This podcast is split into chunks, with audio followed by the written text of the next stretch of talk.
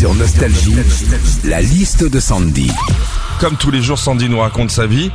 Souvent, et de plus en plus, les gens partent en septembre. Sandy, raconte-nous. Ouais, alors déjà quand tu prends tes vacances en septembre, tu te rends compte que tout baisse. hein. C'est vrai Philippe, hein.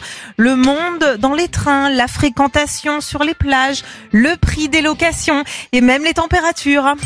Quand t'es bien décidé aussi à prendre tes vacances en septembre, que tu dis bon c'est comme ça cette année et pas autrement, eh ben il y a un gros gros inconvénient, c'est que tu ne peux pas partir en vacances avec tes enfants parce qu'ils sont à l'école. Bon, ce qui peut aussi être un gros avantage. hein.